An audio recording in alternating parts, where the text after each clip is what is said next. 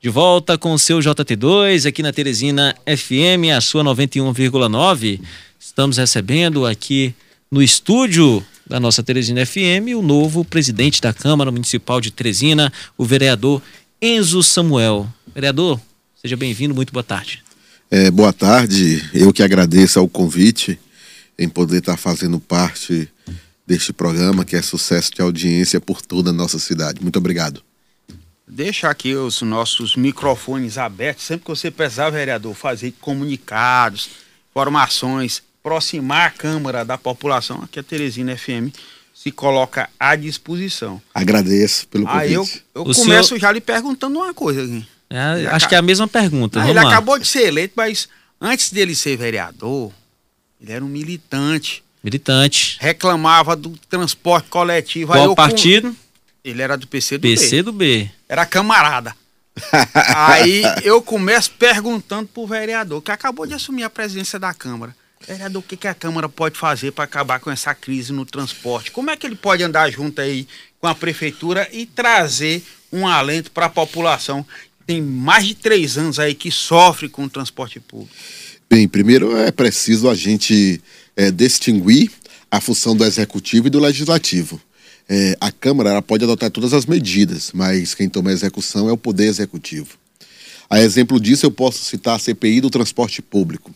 A Câmara não se furtou desse debate, fui relator da CPI, realizamos um relatório e encaminhamos esse relatório tanto para o Ministério Público, como para o Tribunal de Contas do Estado e para a Prefeitura Municipal de Teresina, onde nós apontávamos algumas soluções e como poderíamos chegar é, à resolutividade do problema do transporte público. Primeiro, nós precisamos encarar a realidade do transporte público, de como ele funciona em nossa cidade. É público e notório que ocorreu uma licitação há um período atrás, que foi aprovado pela Câmara Municipal, ainda não era vereador, foi encaminhado para o Tribunal de Contas e foi seguido pela Prefeitura, onde houve a licitação das linhas de, de ônibus. E essas licitações, elas trazem o quê? Uma previsão é, de subsídios, né? Para que servem esses subsídios? Para pagar a segunda tarifa da integração, para pagar a meia do estudante, que inclusive hoje o estudante não paga meia, ele paga um terço da passagem, né? para pagar também a tarifa social, porque uma coisa é o valor da tarifa técnica, outra coisa é o valor da tarifa social. Então o subsídio ele não é para o empresário, ele é para custear tudo isso. E hoje existe um déficit da prefeitura com o CETUT em relação a esse subsídio. Quando existe esse déficit, automaticamente os empresários eles não colocam a frota necessária para rodar em nossa cidade. Hoje, o número de ônibus necessário para atender a demanda de nossa população seria um pouco mais de 400 ônibus. Hoje nós temos só praticamente quase 200 rodar, rodando por nossa cidade. É lógico que dessa forma, onde menos da metade está operando, nós nunca vamos atender a demanda da nossa população. E aí alguns podem dizer, ah Enzo, tu está defendendo pagar subsídio para empresário? Não. Esta não é minha defesa. Eu estou dizendo que o, sub, o, subsídio custeia a segunda tarifa da integração, ou seja, você não paga a segunda passagem. Aquela pessoa que mora lá no Porto Alegre, quer ir para o Jacinto Andrade e pega duas conduções, ela só paga uma. Ela custeia a meia do estudante e custeia a tarifa social. Aí aqueles que são contra o subsídio têm que dizer para a população também que se não tiver subsídio, a tarifa vai aumentar ela vai chegar a quase um valor de oito reais. Se não tiver subsídio, você que quer ir do Porto Alegre para o Jacinto Andrade vai ter que pagar duas conduções e não mais uma. Então nós precisamos encarar com realidade a forma do nosso transporte. Se eu sou contra esse modelo, se os empresários não estão atendendo o contrato, eu vou fazer o rompimento do contrato e faça uma nova licitação. Mas nessa nova licitação, você também não vai fugir do pagamento do subsídio. Então é preciso discutir de forma clara o que está ocasionando o problema do transporte em nossa cidade para que nós possamos ter a solução. O senhor, como presidente da Câmara agora, como é que o senhor pretende conduzir esse diálogo com a Prefeitura de Teresina? O senhor é da base do prefeito, não é isso? Olha, na verdade eu sempre costumo dizer que a gente é da base do povo. A Câmara é um poder independente mas precisa agir harmonia em si. Eu tenho um grande sonho que eu aprendi, que é que a gente possa construir a Teresina como a Teresina do futuro. Uma cidade inteligente, porque nós sabemos que no futuro só as cidades inteligentes serão sustentáveis para atender às demandas do nosso povo. E quando a gente quer uma cidade inteligente, quer uma cidade do futuro, a gente também tem que investir em transporte público. E para isso, a gente precisa realizar parcerias. Eu não quero aqui dizer que eu vou só tecer é, críticas, né? Só criticar a prefeitura e não ajudar. Nós queremos nos, nos, colocar à disposição para tentar resolver esse problema do transporte público. Então, Porque no final, Estado, né? no final quem sofre com isso não é a prefeitura, não é os empresários, não é o vereador. É o povo. É, é o, povo, é o trabalhador. Precisa. É o trabalhador que espera mais de duas horas num ônibus na parada para ir para o trabalho. É o povo que tem que abdicar de sua renda mensal para poder pagar um transporte alternativo para ir para o trabalho. Não estou falando de lazer, para ir para o trabalho. Então nós temos que pensar principalmente no povo e principalmente no desenvolvimento da nossa cidade. Porque quando eu não tenho transporte público, automaticamente o número de veículos vai aumentar em nossa cidade. E você trafegar por ela vai ficar muito difícil. Vocês imaginam que em 2005, Teresina tinha mais ou menos 205 mil veículos é, operando pela cidade. Hoje nós temos mais de 500 mil. Como é que nós queremos ter uma, uma, cidade sustentável com essa quantidade de veículos rodando por nossa cidade? Então, para que a gente possa diminuir, eu tenho que fazer o quê? Investir em transporte público. E uma cidade desenvolvida não é aquela que todo mundo tem um carro para andar. É aquela em que até o rico se utiliza do transporte público porque ele é eficiente. E é isso que nós queremos. Vereador, o senhor pode se colocar como mediador nessa situação? Você falou de subsídios agora. O governo do estado é omisso. Não tem subsídio para IPVA, para diesel, para pneu, para coisa nenhuma. E a prefeitura tem que arcar com esse custo. Nem para as classes que são de responsabilidade e, do governo do estado. Que são as gratuidades que, gratuidade. que são oferecidas. O senhor, como representante de um poder e representante do povo, pode tentar mediar essa situação para tentar buscar uma solução nesse sentido? Deixa eu fazer uma colocação para vocês. É, vocês concordam comigo que o transporte público é um serviço essencial? Sim. Nós temos a saúde pública, temos a segurança pública, temos a educação. Todos são serviços essenciais e recebem subsídios do governo federal. E por que não o transporte também não pode receber? A gente também precisa encarar nessa perspectiva que tá o transporte agora, público, milhões, né? exatamente, é um serviço essencial e precisa receber subsídio. Pela primeira vez, o transporte público recebeu.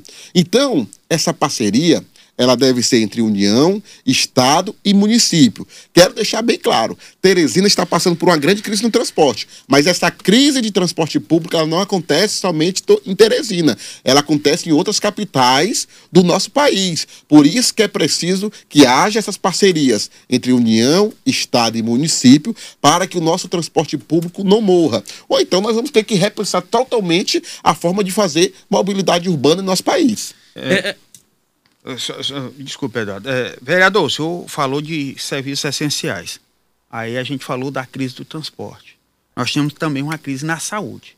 Tivemos aí algumas unidades de saúde que foram interditadas, já foram liberadas, mas tem uma crise aqui. A, a prefeitura de Teresina ela absorve boa parte dos pacientes que vêm do interior, que vêm de outros estados, vêm desaguar aqui.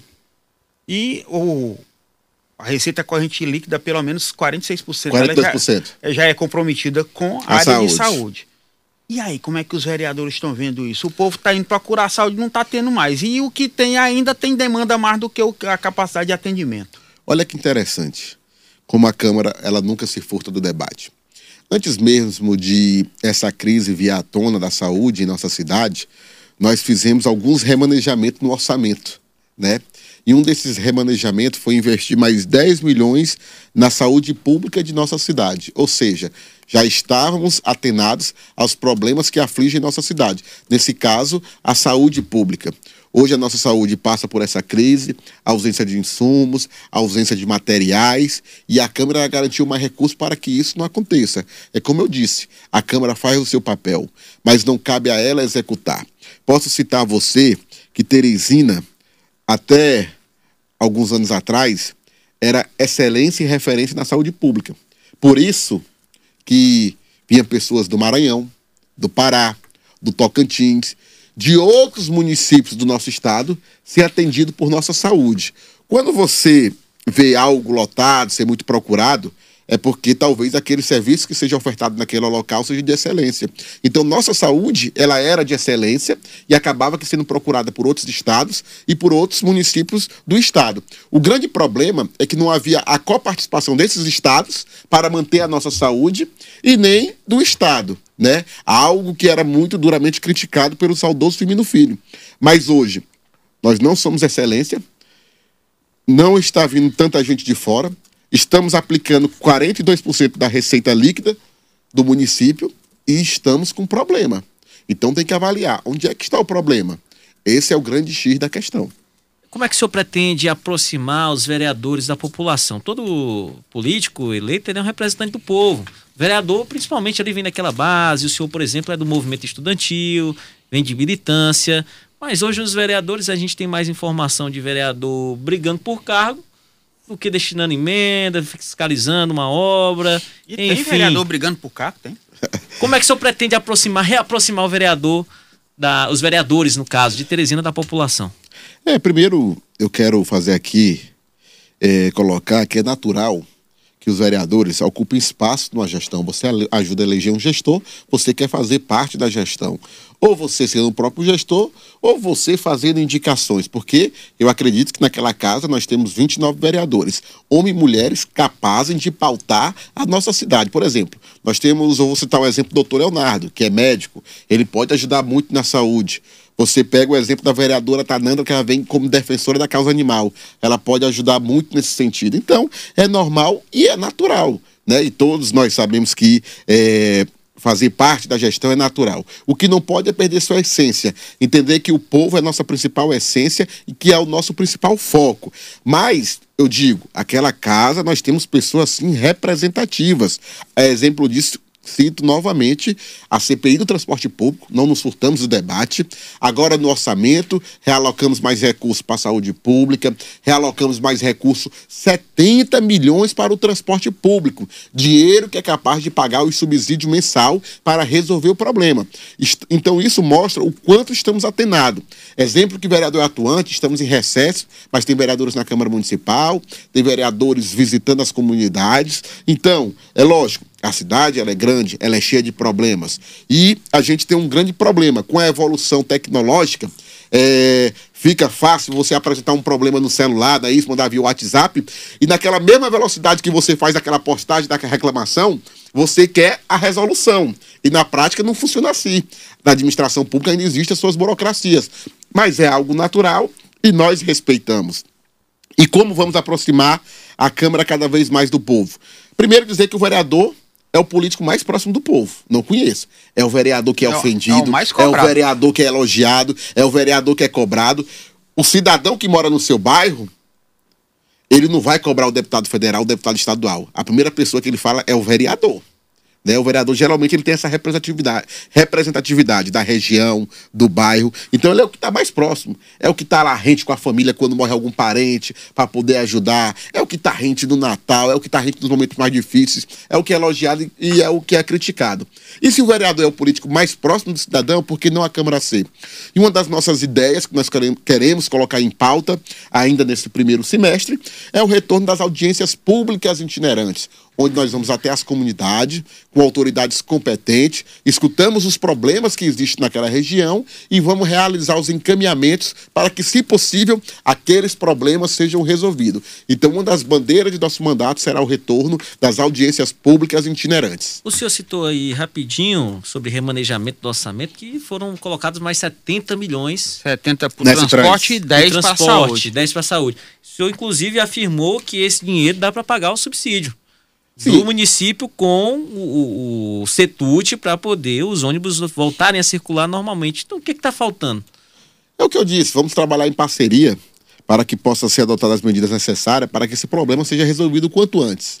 Eu, no meu caso, se eu fosse o gestor, o que eu faria? Contrataria uma perícia técnica realizaria essa perícia, saber se os valores devidos são os realmente, realmente os alegados pelo CETUT. Diante dessa, dessa perícia, iria judicializar a situação, solicitaria uma perícia judicial e aquilo que fosse determinado chegaria a um acordo para reduzir os gastos para a prefeitura municipal, chegaria a um acordo com o Setut, exigiria que rodasse os 400 ônibus como a previsão do contrato e assim começaríamos a resolver o problema do transporte, porque quando um aumento de 200 para 400, você já tem a sensação de aumento de frota na cidade. Eu acho que esse deve ser o primeiro passo, se eu fosse o gestor. Não sou, mas cabe ao prefeito tomar suas decisões. O senhor disse que não é, né? Mas aí eu vou perguntar, não como presidente da Câmara, porque é, são poderes, né? Poderes são independentes, harmônicos, mas o vereador o senhor é contra, é a favor, o prefeito, ou o senhor quer ser o prefeito? Oi? Se eu sou contra, a favor. O, quero... o, o senhor, é contra ser... o prefeito, é a favor do prefeito, ou o senhor quer ser o prefeito? Lembrando que ano que vem tem eleição, inclusive o partido do vereador, o Samuel, o PDT, PDT já disse que vai lançar candidato. candidato. E aí? É, na verdade, eu quero é contribuir com a gestão para que nós possamos construir uma Teresina cada vez mais humana, uma cidade cada vez mais desenvolvida e, e por que não falar em cidade inteligente. É isso que eu quero contribuir. Minha preocupação maior é com a nossa cidade de Teresina. A eleição de 2024, nós vamos discutir no momento certo e no momento correto. É eu candidato. acho que o, o é político que ama a sua cidade, ele está preocupado nesse momento exatamente com isso, de buscar alternativa para o transporte, de buscar alternativa para a nossa saúde, de buscar alternativa para a nossa segurança pública. Então, eu acho que o discurso do momento é esse. 2024, ano eleitoral, você discute no ano da eleição. É, mas aí vai ter eleição, coincide, a eleição de prefeito é de vereador, né? O senhor vai ter que se posicionar para saber se o senhor vai disputar a sua reeleição ou vai ah, galgar. Porque a, porque a, articulação é totalmente é. diferente, né? O meu aval parte do povo. É o povo que vai avaliar se eu fiz um bom mandato como vereador, se eu mereço retornar para a Câmara, né? Até pesquisa? lá a gente vai realizar o nosso trabalho para o qual nós fomos eleitos. Vai ser feito com base em pesquisa?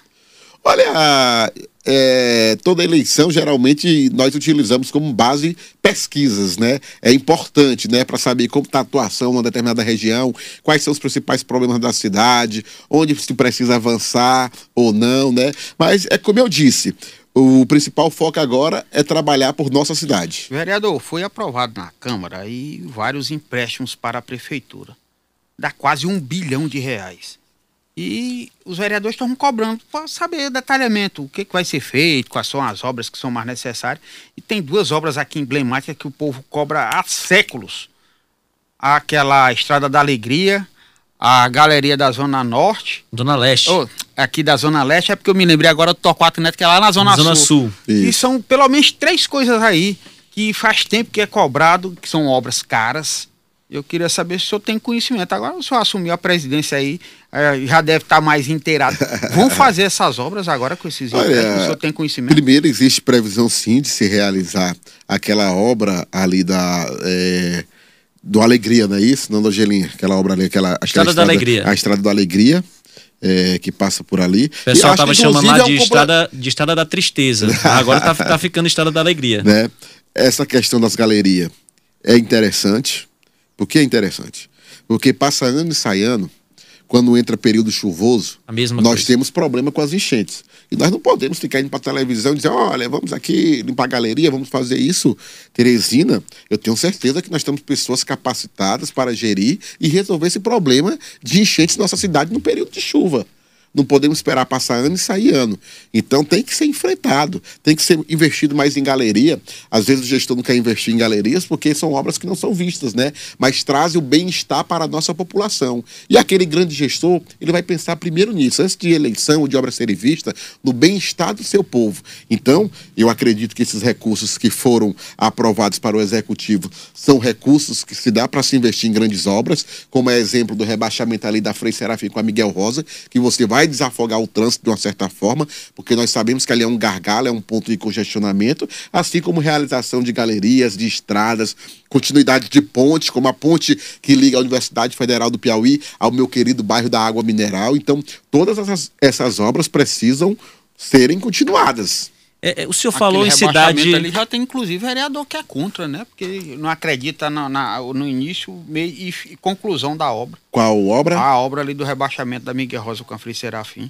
Olha, eu prefiro apostar e confiar nas pessoas. Eu sou muito assim, né? Se realmente vai acontecer ou não, cabe à gestão, mas nós aprovamos empréstimos nesse sentido, inclusive, como você disse, chega a quase o valor de um bilhão Né? Então, são recursos que dá para garantir grandes investimentos em nossa cidade. É, vereador, o senhor falou em construir cidade cidades inteligentes. O, o, Luciano tocou no Torquato Neto. É uma, um bairro mais afastado. Teresina cresceu muito desordenadamente, para os extremos. E essas pessoas, a população tresinense que vive nesses extremos, olha aqui, Teresina Sul, Francisca Trindade, Jacinta Andrade. Jacinta, é, Jacinta Andrade também. Essas pessoas elas são menos assistidas. Não tem tanto acesso ali ao UBS, é um pouquinho mais distante. Ônibus roda, sempre rodou em menos quantidade nesses locais. Como tornar essas, é, é, é, essas zonas mais afastadas inclusivas dentro de Teresina, dentro desse projeto de cidade inteligente? Olha, é exatamente isso que a gente discute, né? Essa repactuação, essa reurbanização da nossa cidade. Teresina cresceu muito na horizontal e não cresceu na vertical. Você pega um exemplo, você imagina ali o Jacinto Andrade, que é um dos primeiros programas, se eu não, se eu não me engano, do programa é, do Minha Casa Minha Vida, ou outro programa, não lembro o nome agora, peço desculpa. Você imagina ali o sistema de lixo você ter que fazer a coleta e o sistema de lixo sair de lá três vezes por semana até o lixão no extremo da Zona Sul. Você imagina é, as dificuldades que é para prestar esse serviço. Então, primeiro tivemos um grande problema é, na criação das primeiras casas habitacionais do Minha Casa Minha Vida. É, nós foram construídas casas distantes das zonas urbanas, da onde os serviços essenciais são ofertados, como transporte público, como coleta de lixo, como sistema de saúde. É, você pega, tivemos no começo pessoas ainda hoje que moram no Jacinto Andrade, que receberam sua casa casa, foram morar e saíram e retornaram para o seu local de origem, porque lá não era ofertado esse serviço essencial e o custo de vida se tornava bem mais alto. O primeiro passo é trazer essas pessoas mais próximos cada vez mais aonde são ofertados esses serviços essenciais. Por exemplo, o que é que seria interessante? Que as pessoas morassem, principalmente ali, próximo aos corredores de ônibus, onde tem serviço de transporte, onde tem serviço de saúde. Nós precisamos discutir aqui em Teresina a reurbanização do nosso centro, que está morrendo. O centro ele pode ser uma opção de moradia principalmente para essas pessoas que trabalham no centro e moram nos extremos da cidade, porque a locomoção se torna mais fácil. Então, tudo isso precisa ser discutido na nossa cidade. Ser mais investido em tecnologia, tudo isso é tratar de cidade inteligente. Né? Então, nós precisamos começar a pensar como nós vamos reordenar o espaço de Teresina. É um debate que nós não podemos fugir, porque senão daqui a pouco fica inviável. Você imagina que 80% da nossa população, ela mora, segundo dados do IBGE, os últimos dados, ela mora na zona urbana. Como será isso daqui a 20, 30 anos? Esse número aumentando. Só cidades inteligentes e sustentáveis terão capacidade de dar qualidade de vida para os seus moradores. Vereador, gostaria de agradecer o tempo de eu já está estourado, Luciano. Eu queria só um, um esclarecimento uhum. rápido, de forma bem objetiva. No seu discurso, o senhor falou bastante dessa história do, do, do instrumento. A política é um instrumento de combate à desigualdades e também à redução da injustiça social. Qual vai ser o papel da Câmara nisso? Como é que vocês pretendem levar adiante essa discussão para acabar, para minimizar, reduzir essas desigualdades, essas injustiças. O senhor mesmo falou que a Câmara propõe, a Câmara fiscaliza, a Câmara não executa. Olha, é, o que é que eu sempre digo? É, quando o eleitor, nesse meu discurso eu falei, ele vai até a urna, ele não deposita simplesmente o voto. Ele deposita ali a esperança de dias melhores. Você, Eduardo, quando vai até a urna, você não vai só porque está se agradando de uma pessoa. Você vai porque você, no nosso caso de vereador prefeito, tem um problema na sua cidade, você tem a esperança que ele possa ser a solução para aquele problema. Então ele carrega todo aquele sentimento daquele voto, na diminuição das desigualdades sociais, né? Então, o voto ele é muito mais do que você ir à urna e apertar um número. Ele é um depósito de esperança. Então, eu entendo que eu sou a esperança de muitas pessoas que votaram em mim e, e até de quem não votou que me permitiu que chegasse até aquele espaço. Então, cabe a mim exercer o meu papel. No caso, qual é o papel do vereador? Fiscalizar. Fiscalizar, por exemplo, se esses empréstimos que nós aprovamos, eles estão sendo utilizados para se investir em obras, principalmente para aqueles mais vulneráveis, principalmente para aqueles que mais precisam.